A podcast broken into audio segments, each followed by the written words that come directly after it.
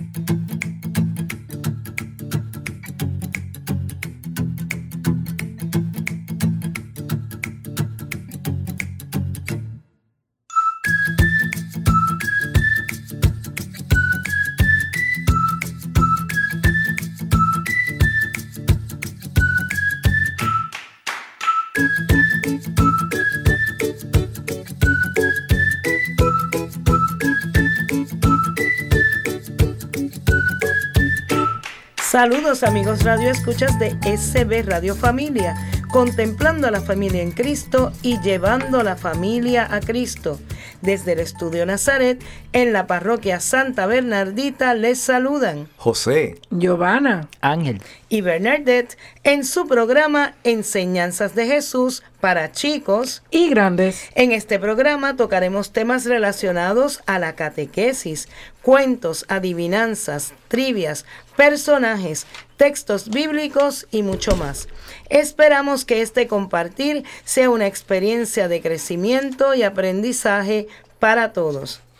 Nos escuchas por www.sbradiofamilia.org, la aplicación de Google Play SB Radio Familia en Spotify, iTunes y SoundCloud SB Radio Familia. Y el tema de actualidad de nuestro programa de hoy es ¿Los valores se deben rescatar? Hoy hablaremos de los tesoros que nos hacen crecer como personas y que nos acercan a Dios. Estos son los valores. Veremos también qué y cuáles son los valores universales. Encontraremos en la familia a la mejor escuela donde aprender a vivirlos. Reconoceremos que los antivalores son los que nos alejan de Dios y aprenderemos a distinguirlos de los verdaderos valores. Comencemos, José. ¿Qué es un valor? Hola Bernie, ¿estás bien? Muy bien, ¿y tú? Muy bien, muy bien, qué bueno. Pues mira, un valor es cualquier cosa que me resulta un bien para mí. Eh, por simple que sea esta, será valiosa para mí si me permite hacer algo que me parezca provechoso. Eh, por ejemplo, para un papá, el estar el sábado en la mañana con su esposa y sus hijos, convivir con ellos, dedicar su tiempo a la familia, tiene un valor. Entonces se esforzará por lograr esa convivencia familiar. Se levantará temprano, preparará todo lo que se necesite para disfrutar sus horas de descanso en compañía de su familia. Para él el tiempo dedicado a su familia es un valor.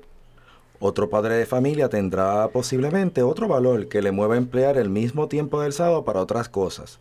Por ejemplo, dedicar la mañana a convivir con sus amigos, ver la pelota, divertirse sin su esposa y sin, sus hijos. Él también se esforzará para lograrlo. Le importa más su propia diversión que la convivencia familiar y prefiere a sus amigos. Ellos son un valor más importante para él. En otros casos podemos decir que se están viviendo los valores, ¿verdad? Porque es lo que podemos apreciar. Para cada uno de ellos, las posibilidades que les da la mañana del sábado pues son distintas y diferentes. El primero vimos que puede buscar y, convivir con los suyos. El segundo busca divertirse con sus amigos. Los valores son el motor de nuestras vidas. Son esos bienes hacia los cuales tendemos siempre. Sean grandes valores que realmente nos importen, sean mínimos que no tengan importancia o por el contrario, que en vez de ayudarnos nos destruyan. Los verdaderos valores siempre producen un crecimiento y estos últimos valores que nos hacen mal, que no nos ayudan a crecer como personas, que nos alejan de Dios, los llamaremos entonces los antivalores como ahorita mencionabas. Wow, así que ese primer papá que comparte con su familia, que le dedica ese tiempo, porque si trabaja de lunes a viernes y el ratito que tienes ese sábado en la mañana, pues entonces ese papá de verdad valora a esa familia que tiene. El otro papá, por el contrario, pues no valora tanto a su familia, valora más el tiempo que él tiene para él, con los panas, viendo el, béisbol, quizás eh, comiendo algo, tomando algo, pero no le dedica a esa familia ese momentito que quizás no es mucho, pero bien aprovechadito crea valor en esos niños, porque ahí es donde ellos aprenden a, cosechar los valores. ¿Verdad? Sí, así mismo ahí donde se está manifestando físicamente, ¿verdad? El amor. De alguna forma yo lo voy a poder palpar y, vivir en ese, en ese momento. ¿Y qué son valores universales? Pues pues en el caso de los valores universales, esto realmente eh, podríamos decir que vale la pena para todas las personas, ya que nos ayudan a ser mejores seres humanos y nos acercan a Dios. Si recuerda que los seres humanos existimos para ser mejores como personas cada día y servir mejor a los demás y para alcanzar la vida eterna, verás que los valores universales son aquellos que te ayudan a lograrlo. Así que este, lo que nos empujan a fin de cuentas es a estar un poquito más, ¿verdad? Eh, de cara a, Dios mismo. ¿Y cuáles son esos valores universales? Bueno, pues vamos a destacar esto. Están las virtudes humanas, que son aquellos hábitos que nos ayudan a vivir mejor cada día, que nos ayudan a crecer como personas, como ocurre con la honestidad, la responsabilidad, el servicio, la fidelidad, la justicia, generosidad, pudiera también pensar en paciencia, bondad. Bueno, hay mucho, ¿verdad? Podemos seguir sacando. Eh, pero tristemente muchas de las virtudes humanas hoy en día no se viven, pues el mundo está lleno de injusticias, de irresponsabilidades, de infidelidades, de egoísmo, eh, etcétera. Eso es en el caso de las virtudes humanas. Pero también pudiéramos hablar de valores absolutos son los que nunca... Y no de matemáticas. No, no, no, mm. ahí, ah, aunque se pudiera aplicar el concepto, aquí no estamos hablando, no estamos de, hablando matemáticas. de matemáticas. Muy bien. Estamos hablando más bien, ¿verdad?, de aquellos que nunca han de cambiar, porque son mm. parte de nosotros mismos. Algunos son la vida, la dignidad de todas, ¿verdad?, y cada una de las personas, la verdad, el bien, entre otros más. Así que el aborto, la mentira, la violencia, caería en ese grupo de los antivalores. Antivalores. Y o podemos también mencionar a los valores cristianos, otra categoría, ¿verdad? Son aquellos que Dios ha querido enseñarnos cómo ocurre con la humildad, la abnegación, la caridad fraterna, la santidad, la castidad por amor a Dios, etcétera, ¿verdad? Podríamos decir más. Así que todos esos valores cristianos nos van a ayudar a conseguir esa corona que todos buscamos, eh, que es poder lograr y de así entrar al cielo. Wow, qué importante. Así que estamos todo el tiempo en contacto con esos valores, pero tú me dices que hay unos antivalores que se disfrazan de valores. Y a veces nos confunden. Sí. Eh, ¿Y cómo lo podemos, pues, como diferenciar unos de los otros?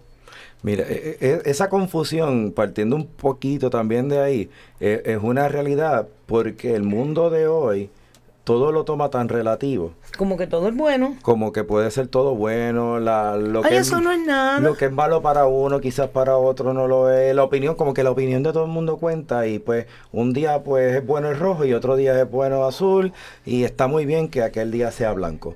Este, lo puedo cambiar al gusto y al son de quien lo toca, podríamos decir. Sin embargo, ¿verdad? Este, siendo bien sincero, este, los antivalores, pues no son. La palabra lo dice, me va a ir en contra de lo que espero.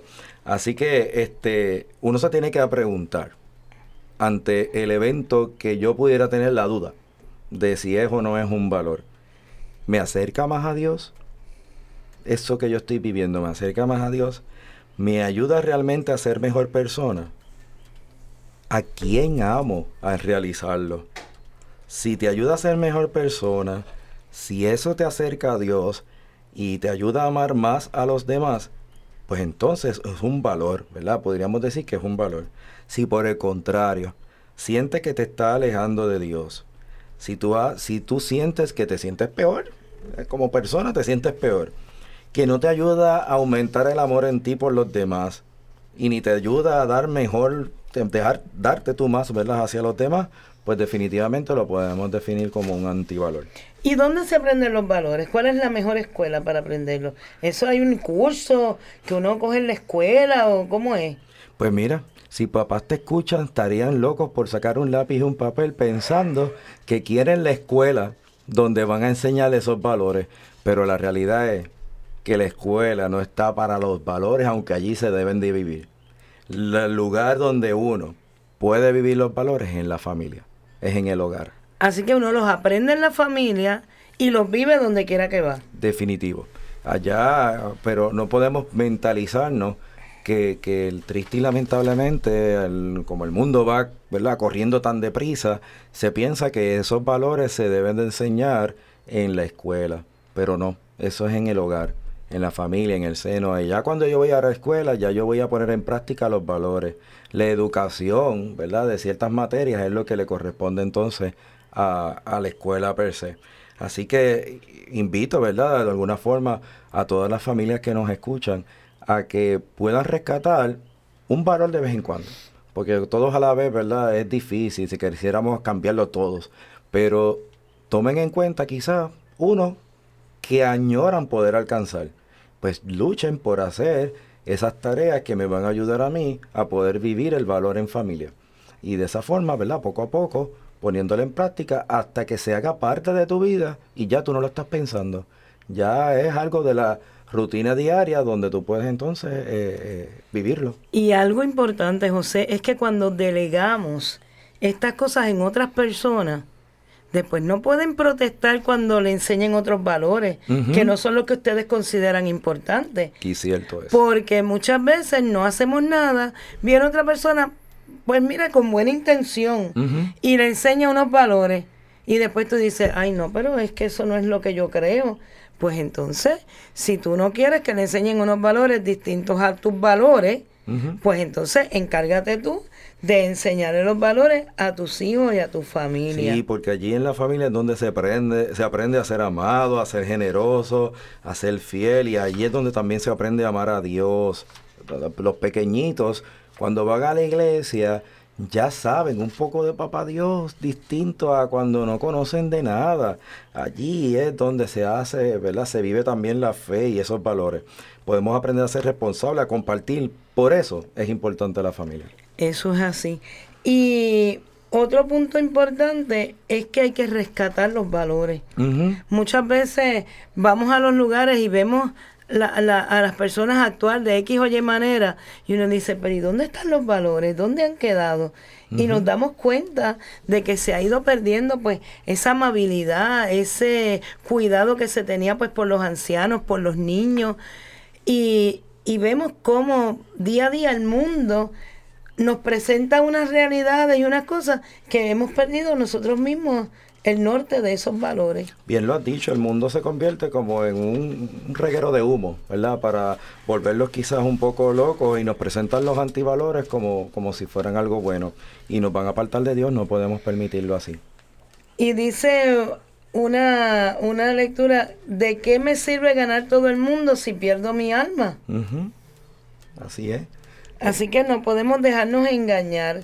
Hay que siempre estar dispuestos a mirar a Dios y, y a vivir. Preguntarnos qué haría Jesús en esas circunstancias. Esa es la mejor forma de poder. Ese, es el mejor, termómetro, El mejor termómetro. Siempre lo hemos dicho.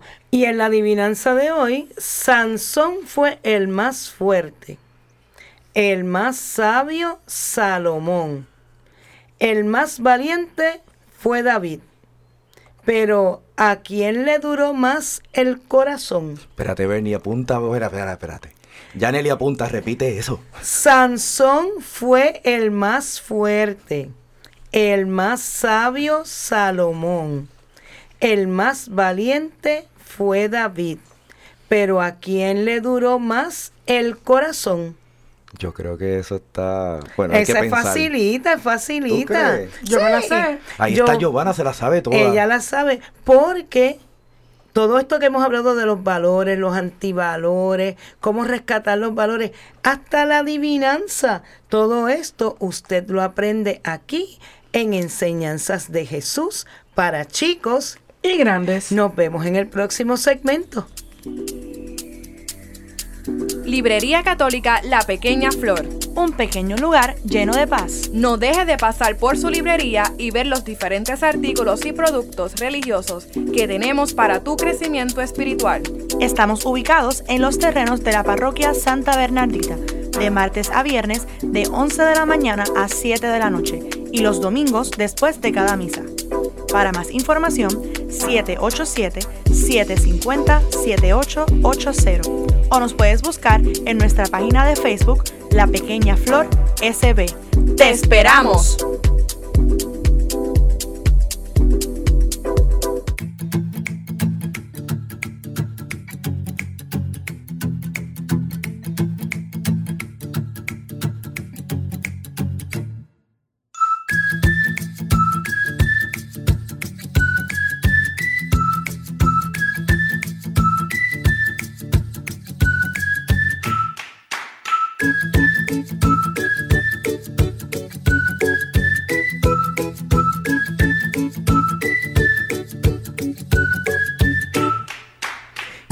Segundo segmento de enseñanzas de Jesús para chicos y grandes, vamos a hablar de nuestro personaje de hoy, que es un santo.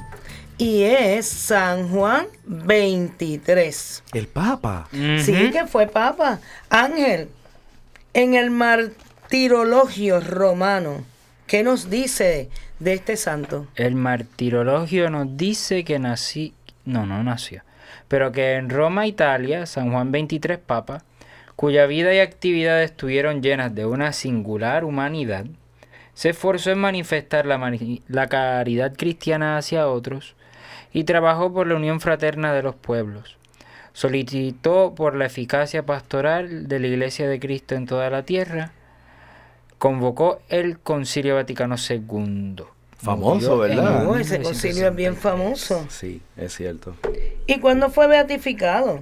Fue beatificado en el 2000 por el Papa San Juan Pablo II. que no era santo todavía en ese momento, era papa, y pidió la beatificación de Juan 23. ¿Y cuándo fue canonizado? El 27 de abril de 2014 por el Papa Francisco, que si no me equivoco fueron canonizados Elisa y Juan Pablo II juntos, ¿verdad? Sí, Sí, así, así fue. mismo fue. Juan Pablo II lo beatifica y al final fueron canonizados ambos el mismo día. Y la memoria litúrgica de este santo. El 11 de octubre. Ah, pues eso Está a la vuelta de la esquina. está a la vuelta de la esquina, está en este semestre. Sí. Muy bien. ¿Y qué nos pueden decir de la vida familiar de Juan 23? Bueno, pues él viene de una familia campesina y de una familia de, de mucho fervor religioso, ¿verdad? Este, así que ya desde chiquito él va teniendo ese, ese fundamento que lo va a en ese toda caso su le vida. dieron, le hicieron valer los valores cristianos en la casa.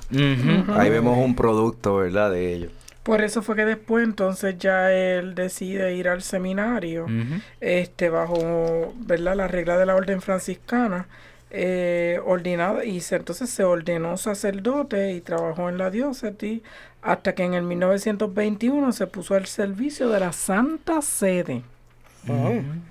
Y en el 58 fue que fue elegido papa.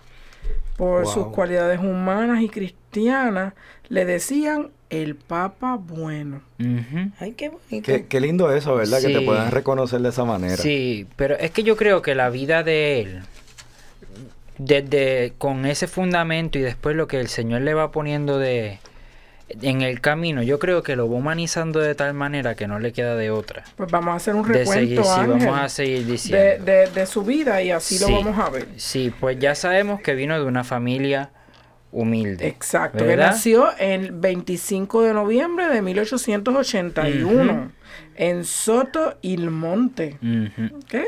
que eso es Italia. Exacto. Este, y ese mismo día que él nació, ese mismo día fue bautizado. Ya aquí, ¿verdad? José ha explicado este, con Bernadette antes lo del bautismo, cómo se hacía antes, ¿verdad? Que ahora pues ha, ha habido unos pequeños cambios. ¿Y bajo qué nombre él fue bautizado? Este, su nombre era Angelo Giuseppe.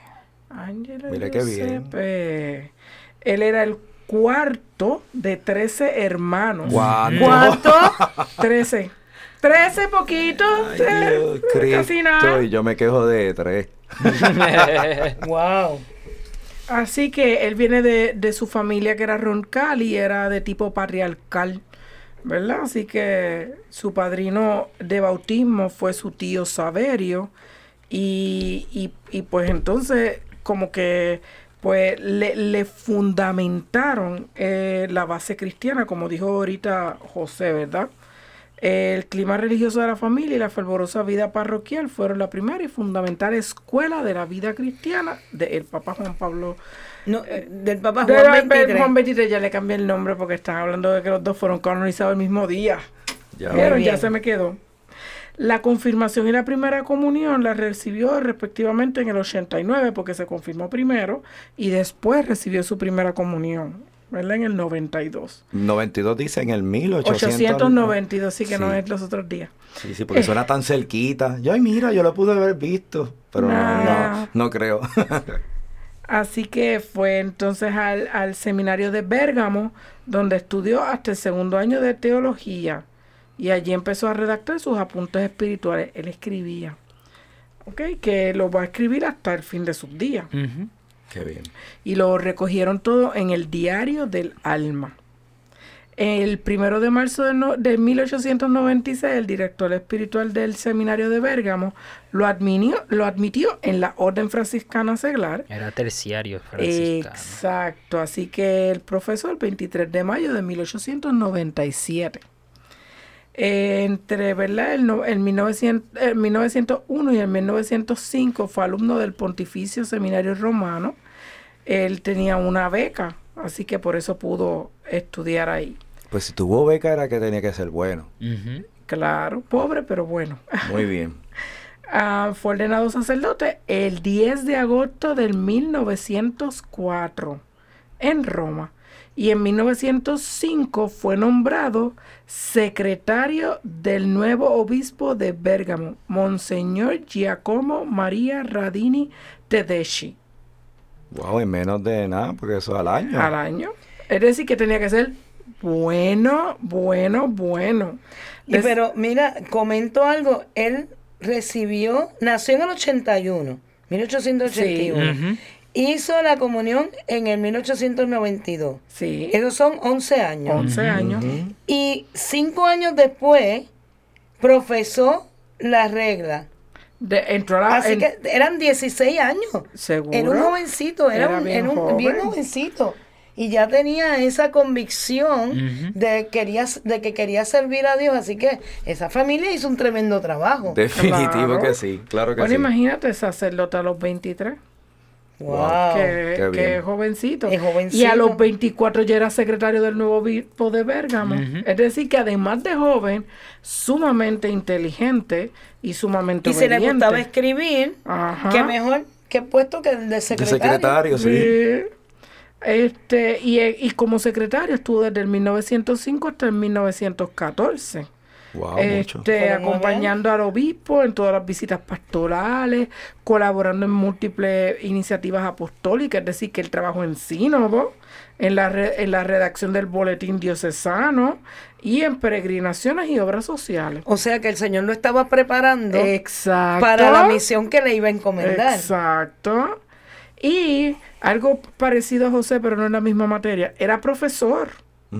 Lo que pasa es que él era profesor de historia, patrología y apologética. No Me creo ganó, que, no olvídate, creo que tú ganó. llegues a esa liga. Asistente de la Acción Católica Femenina, colaborador en el Diario Católico de Bérgamo y predicador muy solicitado por su elocuencia elegante, profunda y eficaz. Es decir, que como orador también era excelente. Tenía ahí tremendo don. O sea, no solamente escribía, es que tenía que estar bien instruido, él tenía que leer mucho. Letrado, tiene que ser sí, era letrado. letrado. Era, wow, una persona muy buena para sentarse a hablar con él, a tomar un café. Porque uno con él aprendía y se fascinaría grandemente. Eso del café me gustó. Me imagino. Eh, dice que ahondó en el estudio de tres grandes pastores. Es decir, que él, él se enfocó en Sa- San Carlos Borromeo, de quien publicó las actas de la visita apostólica realizada a la diócesis de Bérgamo en el 1575. San Francisco de Sales y el entonces beato Gregorio Barbárigo. Tras la muerte de Monseñor Radini Tede- Tedeschi, ¿verdad? El obispo, en 1914, don Angelo prosiguió su ministerio sacerdotal dedicado a la docencia en el seminario y el apostolado, sobre todo entre los miembros de las asociaciones católicas. Qué bien. Don Ángelo, porque a los sacerdotes le decían don. Sí. O sea, que era un, era un, por eso Don Bosco. eh, Sí. eh, pero esa era un- un- una forma de llamarlos allá en, en, en su país, el Pe- don. Pero pasó algo en, ¿qué pasó Ángel en 1915? Empieza la guerra, empieza una guerra en Italia, Ah. ¿verdad? Y de nuevo, muy interesante porque este hombre como que vivió de todo. Este, así que en 1915 empieza una guerra. Y lo, lo llaman como sargento sanitario y como capellán militar. ¿Ok? De los que estaban en el frente. Al final de la guerra abre lo que se llamó la Casa del Estudiante y trabajó también en la Pastoral de Estudiantes. ¿Ok? Y en 1919 fue nombrado director espiritual del seminario. Qué que ya, chévere. ya Ve fue que elevándose. Él ya se ha dedicado, ya que se ha dedicado, él se ha dedicado a trabajos diocesanos, se ha dedicado a trabajar en la guerra, se ha dedicado a ser maestro y por ahí sigue. Después, En el pues, 1921 se muda a la Santa Sede, y ahí es que se, también se pone la cosa. que, fue Benedicto. XV quien lo llama a Ujú. él para, para estar en la Santa Primero Sede. lo nombran, este, primero lo tienen organizando en los círculos de misiones y en el 25, 1925, lo envían a Bulgaria como visitador apostólico.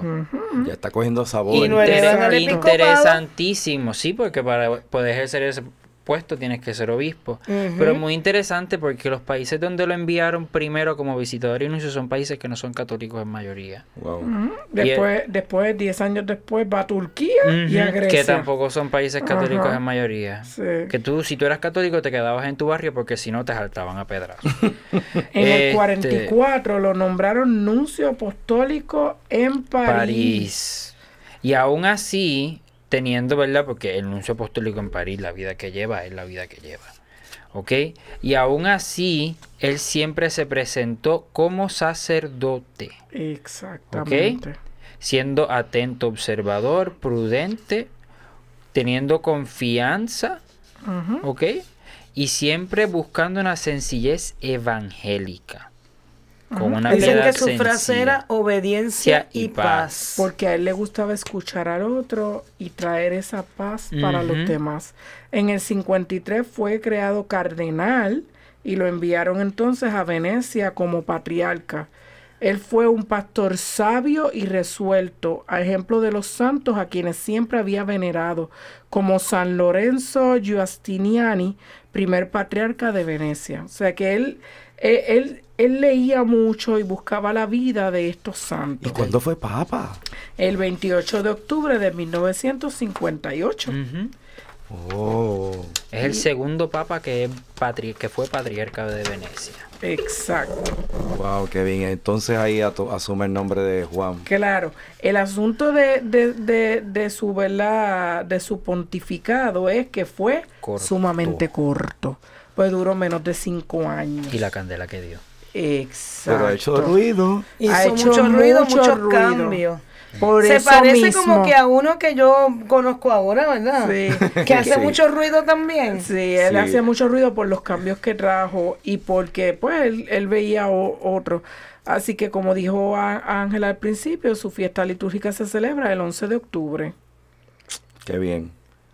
La verdad es que, que, que nos enseña muchas cositas, ¿verdad? Cada vida de estos santos. Fue un gran ejemplo y, y este dicen que el milagro de su beatificación fue de una monjita que se sanó y que ella decía que lo veía a los pies a, lo- a la cabecera de la cama. Wow. Así que Y la- para la, el- para la canoniza- canonización este, fueron más de 20 curaciones que no explicaron, pero sabían que estaban atribuidas a él. atribuidas a- 20, o sea que no había a su duda. intercesión. Así que ahí no hubo duda ninguna. Así que hemos conocido al Papa Bueno, porque si viene del Papa que es bueno, pues este Papa Bueno nos ha dejado un ejemplo de vida, de servicio y amor. Y has escuchado de él aquí en Enseñanzas de Jesús para chicos. Y grandes.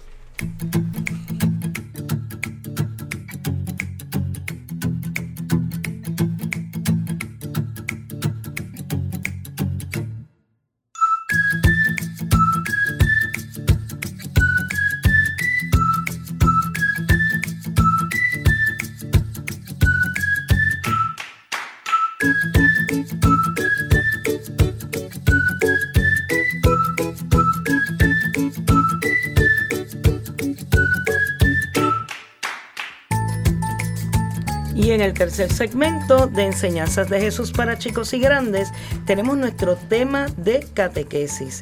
Y el tema de hoy es catequesis familiar. ¡Qué rico! Eso es un tema que yo sé que a José le, apasiona. Pero Giovanna, ¿qué es esto de catequesis familiar? Bueno, Bernadette, la catequesis familiar es una respuesta a las necesidades reales de nuestro tiempo, pues la evangelización de las familias es una prioridad de la iglesia. Existe una gran necesidad en que nuestras familias sean evangelizadas.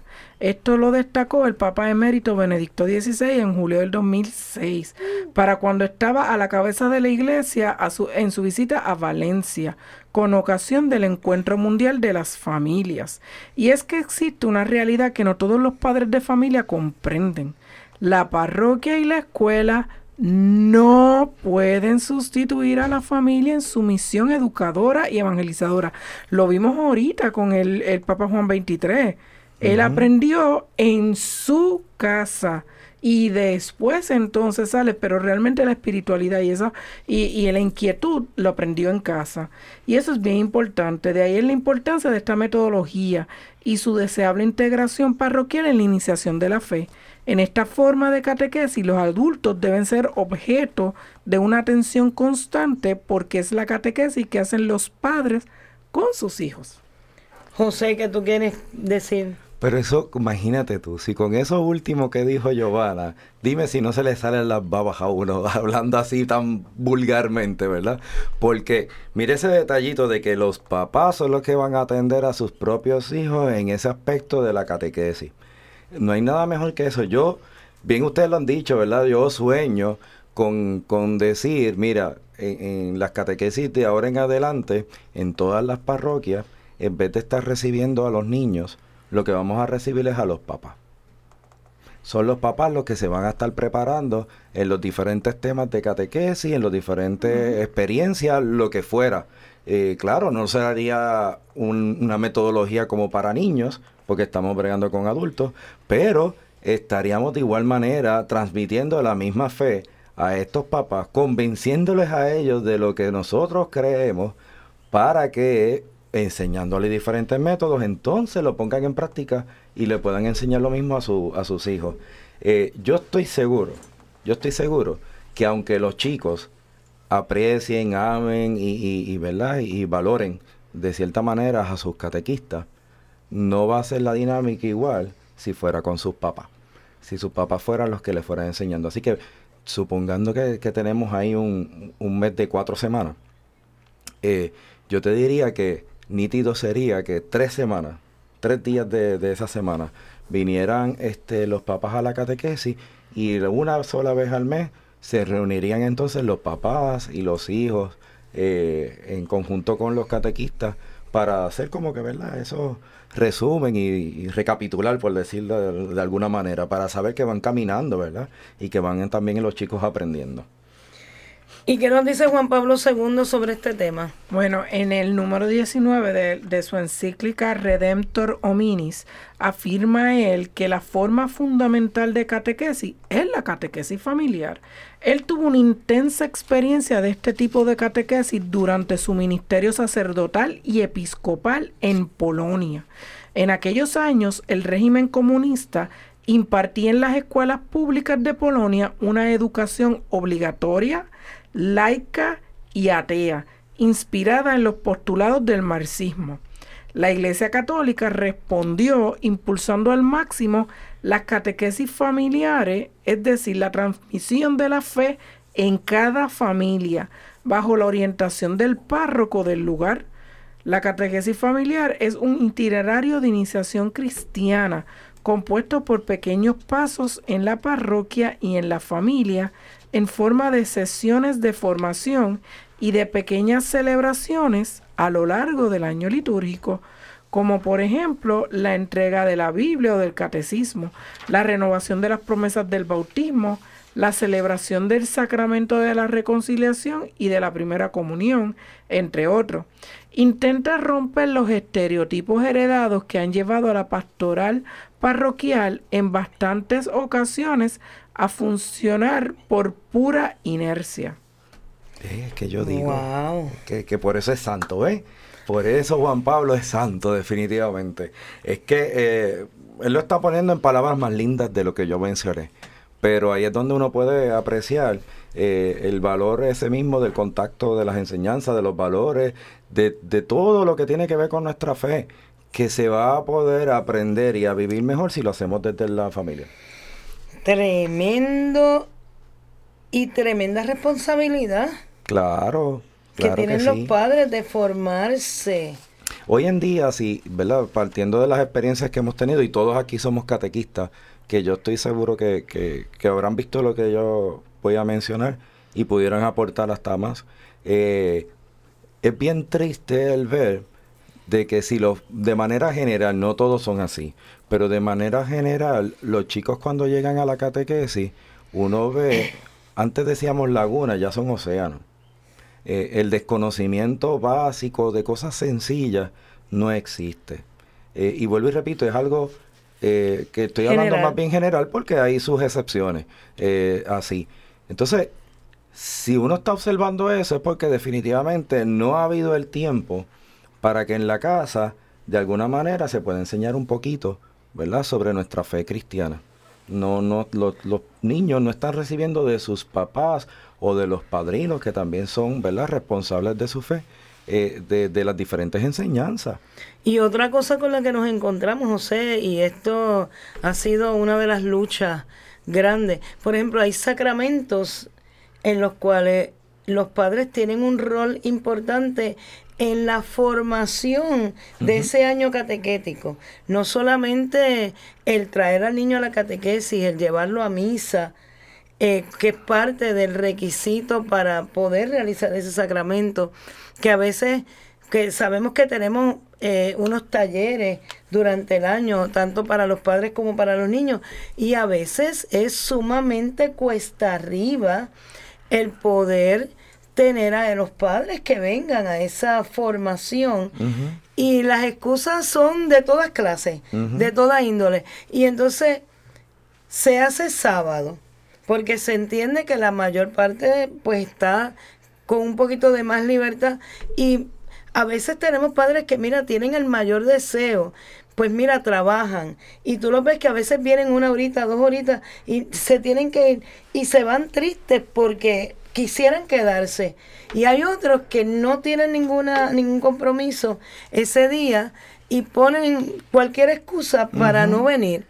Y nosotros decimos, cuán importante es para esos padres, realmente cuán importante es que sus niños se preparen en la catequesis pues para recibir el sacramento pues de la de la reconciliación, de la comunión, de la confirmación cuán importante es para esos padres o es simplemente un acto social que digan, ah, pues, pues ya, ya, ya mi nene hizo la primera comunión. Y tú lo llevas a misa. No, porque yo los domingos tengo otras cosas y no puedo. Eh, pues entonces, eh, eso es triste, tienes toda la razón. y, y otra cosa bien, bien importante es este cuánto apoyo, que es lo que voy, tienen esos niños en sus padres, cuando sus padres muchas veces lo llevan a la, a la misa, lo dejan en la puerta, pero no entran con ellos a misa. O sea, que los niños lo que están viendo es que para sus padres e, esto realmente no es importante, es un cumplimiento. Y algo que percibe y por lo que yo sé que pues que, que José le apasiona, pero para mí tiene mucho sentido es que la catequesis no es para sacramentos. La catequesis es para formación de fe. Y entonces nosotros, si esta es la fe que nosotros queremos profesar, nos tenemos que instruir en conocer nuestra fe. Y no tiene que ver con que yo voy a recibir o no la primera comunión o voy a hacer o no la confirmación. Es que yo quiero aprender. Y si yo quiero aprender, yo voy a seguir formándome. Y, e, y eso es lo importante para que el niño entonces vea, ah, pero fíjate, para mami y para papi es importante y todavía ellos aprenden. Ah, pues yo también quiero aprender como ellos. Eso es bien importante. A mí me pasaba algo muy curioso eh, cuando hay una, eh, una iglesia que visita las casas Generalmente los sábados ellos van con sus sombrillitas, ¿verdad? Y visitan las casas. Y tocaban a la puerta de casa. Y yo le decía, me decía, no, hermana, porque venimos. Y digo, pues mire, yo voy a serle muy sincera. Yo soy católica práctica. Yo soy cantante cristiana católica. Escribo canciones. Soy catequista. Y verdaderamente lo que usted me va a dejar, la revista que usted me va a dejar, yo no la voy a utilizar. Así que yo prefiero que no me la deje. Quizás usted va a encontrar en el camino a alguien que no tiene nada y usted se la puede dejar. Pero yo sé que yo no la voy a usar. Y entonces un día me dice, pero podemos compartir la palabra. Yo digo, ah, pues podemos compartir la palabra. Y abrieron su Biblia y leyeron un versículo. Y, yo me sentí preparada para conversar sobre el mensaje que yo entendía y que yo recibí de esa palabra. Y ellos me dicen, ay, me encantó hablar con usted, qué bueno. Y, sabemos que usted es una persona que va a su iglesia y que está... Ya no van a casa. ay, Dios mío. Fueron varias veces. Y yo todas las veces, el mismo argumento, y vamos a compartir la y la compartíamos. Ellos se rindieron. Sí. Ellos pasan por allí y no tocan a la puerta de casa porque saben que allí los vamos a recibir con respeto, pero no vamos a, dejarnos convencer por el mensaje que llevan. Porque viven la fe. Eso tú lo logras cuando tú vives la fe y estás preparado para. Porque mire, el montón de veces te dicen cosas que tú dices. Y eso será verdad. Y te ponen, te juegan con tu cabeza, con tu. Pero si tú no estás preparado, si tú no te catequizas, si tú no vienes, ¿cómo tú vas a poder contestar? ¿Cómo tú vas a poder defender tu fe? De ahí la importancia de la formación que debe ser continua. ¿Y cómo le vas a enseñar a tus hijos a defender la fe si tú no la puedes defender? Claro, claro, sí, porque no le puedo pedir un palo de mango que me dé aguacate. No, es, imposible, bien difícil. Es imposible. Es bien difícil, así que este ahí eso es, ¿verdad? Tú lo has dicho, no hay mucho más que abundar allí. Esa es la parte importante. Si tú conoces, vas a poder tener la habilidad de poder compartir con otros esas experiencias.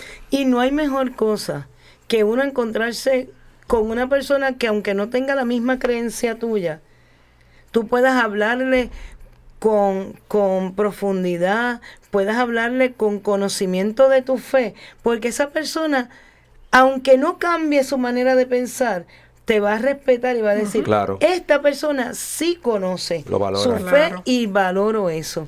Pues mira la adivinanza. Yaneli. La adivinanza dice, Sansón fue el más fuerte, el más sabio Salomón, el más valiente fue David, pero ¿a quién le duró más el corazón? A Matusalén. A Matusalén, que fue el que más vivió, claro. Vivió 969 años. Y eso está en Génesis 5, del 24 al 27. Y eso usted lo aprendió aquí en Enseñanzas de Jesús para chicos y grandes. En el próximo segmento tenemos nuestro cuento para reflexionar. Es verdad, pero yo todavía estoy pensando cómo Giovanna se la sabe todo. De verdad que no sé, Ángel, ¿cómo sabe eso Giovanna? Ah, porque ella sabe mucho de Biblia. Pues porque ella se ha dejado catequizar. vamos a tener que leer más la Biblia. Sí, es importante. Es importante. Ángel, saca la Biblia, por favor. Está ahí. Vamos a empezar porque esto está difícil. Génesis de Visita la página cibernética de la parroquia Santa Bernardita. Ahí encontrarás información que te ayudará a crecer en la fe podrás enlazarte en la transmisión diaria de la Santa Misa. Conocerás las liturgias del día, así como al santo que celebramos cada día. Tendrás también la oportunidad de acceder a nuestra página de eventos y conocer qué eventos tiene la parroquia. www.parroquiasantabernardita.org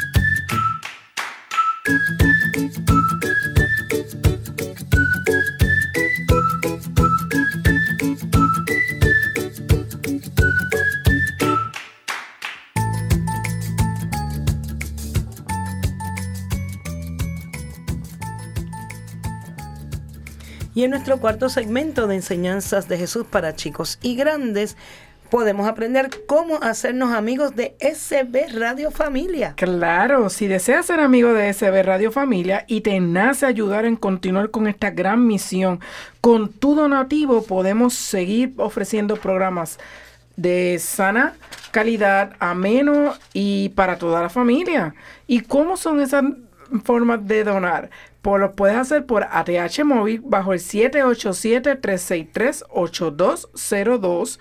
La información de envío es SB Radio Familia, nombre y dirección postal. O si tú tienes tiempo y quieres pasarte por aquí, por la parroquia, pasas y llegas aquí a la librería La Pequeña Flor, donde César te va a atender gustosamente y súper bien. Y puedes dejar tu donativo en efectivo o puedes dejar cheque a nombre de Parroquia Santa Bernardita. Eso es muy importante.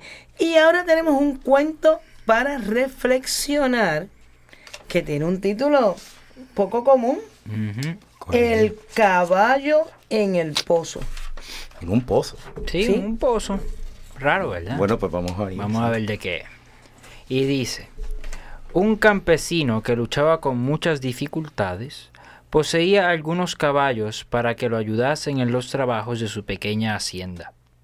Un día, su capataz le trajo la noticia de que uno de los caballos se había caído en un viejo pozo abandonado.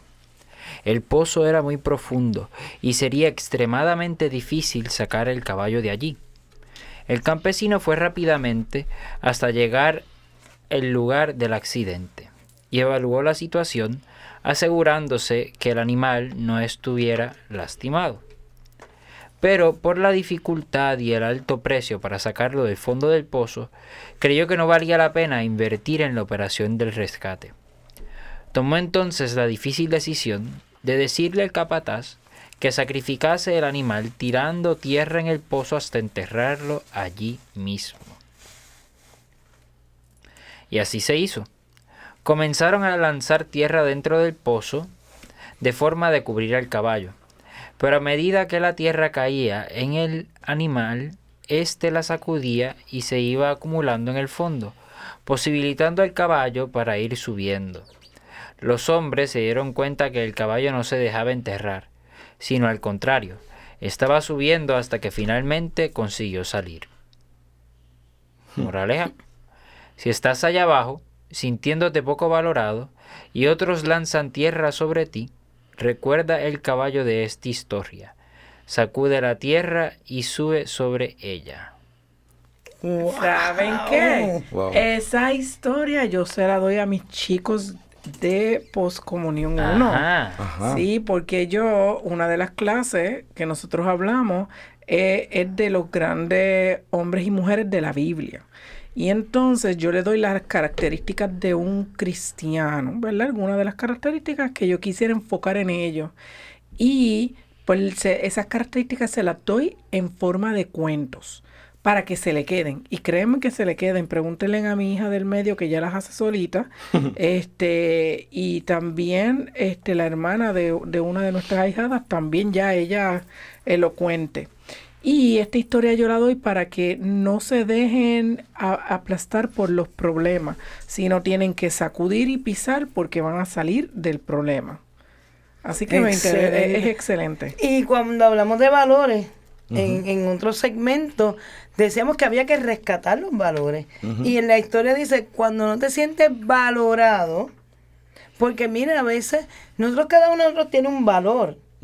Y a veces hay gente que decide por nosotros que nosotros no valemos. Y para Dios, todos nosotros somos una joya de gran valor.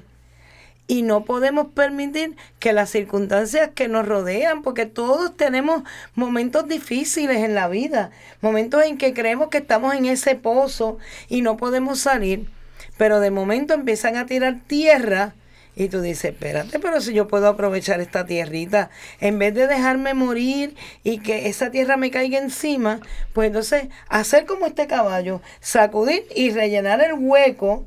Lo que sí que el granjero se quedó sin pozo, Definitivo. pero se salvó el caballo. Sí, sí. Así que, Y el caballo era uno de sus métodos. y eso no salió barato, eso salió baratísimo.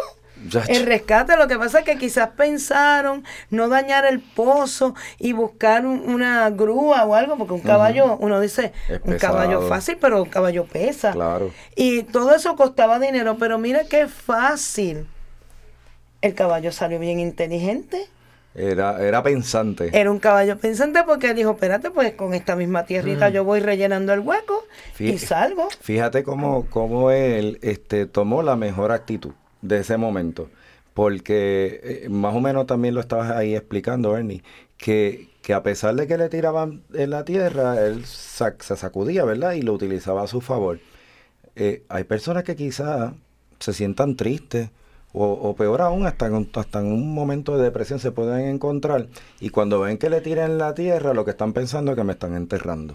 Que, que yo aquí me voy a quedar, pues, este, ya mis días están contados, por decirlo de alguna forma. Eh, el caballo también pudo haber pensado eso. Mira para allá, ya me están, como ya no pueden sacarme de aquí eh, y yo no puedo salir, voy, me está echando tierra para enterrarme en el mismo pozo y salir de mí.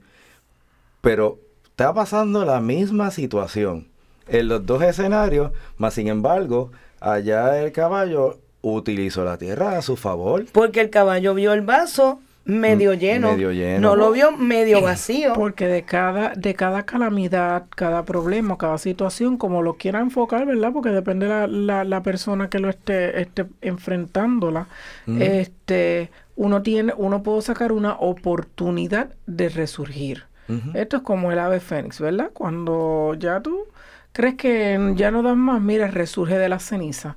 Y así es que hay que hacer muchas veces. Para eso uno tiene que pedir, obviamente, como, como cristiano, el poder y la acción del Espíritu Santo en uno. Porque con el Espíritu Santo uno puede lograr resurgir para Dios. Y, e, y, eso es bien importante.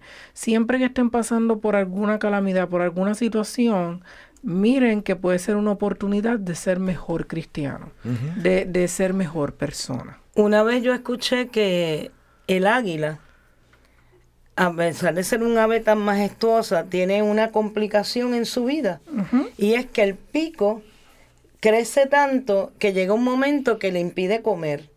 Se coge una curvatura que, le impide comer y las garras, las uñas también crecen tanto que le impide también cazar su alimento. Y para poder sobrevivir, tiene que arrancarse las uñas. Literal. Y darse contra las piedras para que se le caiga ese pico. y le salga uno nuevo. Y yo decía, pero eso es como que terrible. Doloroso. Dolorosísimo. Sí, ellos pasan por un, por un proceso bien fuerte. Y yo digo, pues mira, nosotros como humanos, como cristianos, pasamos por ese momento en que yo digo, me estanqué. No puedo, no, no, no siento que no me alimento más, que no puedo hacer más. Y llega el momento en el que tengo que detenerme reevaluar lo que está pasando en mi vida, sacar lo que no me está ayudando, para entonces retomar mi vida nuevamente, guiado por la acción del Espíritu, como bien nos dice Giovanna, y poder entonces decir, pues mira, vuelvo otra vez, resurjo otra vez. Yo pienso que, que Jesús, que fue crucificado y fue puesto en ese sepulcro, pudo haber dicho, mira, ay, yo me quedo aquí. Si esta gente total, mira que yo vine a hacer tanto bien y, no valoraron no, valoraron nada, mira cómo me maltrataron. Ah, yo me quedo aquí tranquilito, dormidito y nada. Y eso no fue lo que él hizo. Para nada. Él volvió con más fuerza todavía en su resurrección. Para entonces hacer más todavía, encomendar trabajo, darle, darle sentido a todo ese sufrimiento de la cruz y salió salió de esa tumba. Había una misión. Había una misión que cumplir. Él también se sacudió, pisó y salió. Y salió, porque si él se pudo haber quedado comodito allí. A fin de cuentas, Dios. pero no, no lo hizo. Otra historia que yo le comentaba a José que me recuerda esta del caballo era de una ranita sorda que había caído también en un hueco y saltaba y saltaba y no podía salir y las demás ranitas que lo estaban viendo desde arriba del borde del hueco, pues le decían que se dejara caer, que se dejara morir, pero como la ranita era sorda, creía que lo estaban impulsando y lo estaban diciéndole que tú podías, animándolo, y siguió brincando hasta que salió. Y ellos le dicen, chica, pero si nosotros te decíamos que te quedaras ahí. Y dice, ay, pero yo como los veía a ustedes haciéndome tantas señas, yo como no escuchaba, pensé que lo que me decían era que saliera, que saliera. Y eso me dio fuerza y pude salir. Así que siempre tenemos que estar dispuestos a animar al que está a nuestro lado. Vemos gente triste, vemos gente que, que quizás se siente derrotada, que no puede más pues mire, conéctelo. Usted cuando se le descargue el celular, ¿no es maravilloso que alguien te diga, mira, yo tengo aquí donde lo puedes cargar? Claro. Pues porque no cargamos, recargamos los corazones de los que están cerca de nosotros. Si tú lo que recibes son vientos de tempestad, pues utilízalos para refrescarte de alguna manera y seguir adelante y no los mires como un viento de tormenta que me va a derrumbar en mi vida. Eh, eh, es cuestión de seguir viendo. Sigo viendo la misma acción, pero la interpretación y el uso que yo le pueda eh, sacar, ¿verdad? Al momento me va a ser de beneficio. No lo voy a tomar como algo que, que me va a hacer caer, que me va a hacer hasta de renegar a veces hasta de Dios. Así que si tú estás ahí en este momento, ¿verdad? Triste, quizás está en un ambiente de depresión, reevalúa todo esto. Mira que Dios hizo grandes cosas para enseñarnos. Fue buen maestro para enseñarnos cómo hacerlo. y nosotros te mandamos nuestro amor para que sigas adelante. Amén. Y ahora concluimos nuestro programa con la oración de la Santa Madre Teresa de Calcuta por la familia. Padre Celestial, nos has dado un modelo de vida en la Sagrada Familia de Nazaret. Ayúdanos, Padre amado, a hacer de nuestra familia otro Nazaret, donde reine el amor, la paz y la alegría, que sea profundamente contemplativa, intensamente eucarística y vibrante con alegría. Ayúdanos a permanecer unidos por la oración en familia, en los momentos de gozo y de dolor. Enséñanos a ver a Jesucristo en los miembros de nuestra familia, especialmente en los momentos de angustia. Haz que el corazón de Jesús Eucaristía haga nuestros corazones mansos y humildes como el suyo y ayúdanos a sobrellevar las obligaciones familiares de una manera santa. Haz que nos amemos más y más unos a otros cada día, como Dios nos ama a cada uno de nosotros, y a perdonarnos mutuamente nuestras faltas, como tú perdonas nuestros pecados. Ayúdanos, oh Padre amado, a recibir todo lo que nos das y a dar todo lo que quieres recibir con una gran sonrisa. Inmaculado Corazón de María, causa de nuestra alegría, ruega por nosotros. Santos ángeles de la guarda, permanezcan a nuestro lado, guíennos y protéjanos. Amén. Amén. Agradecemos su patrocinio a este su programa, Enseñanzas de Jesús para chicos y grandes. No te dejes enterrar. Sacúdete y sal. Que Dios y la Virgen Santísima te bendigan siempre y hasta la próxima. Nos vemos. Que Dios les bendiga. Nos vemos hasta la próxima. Bye.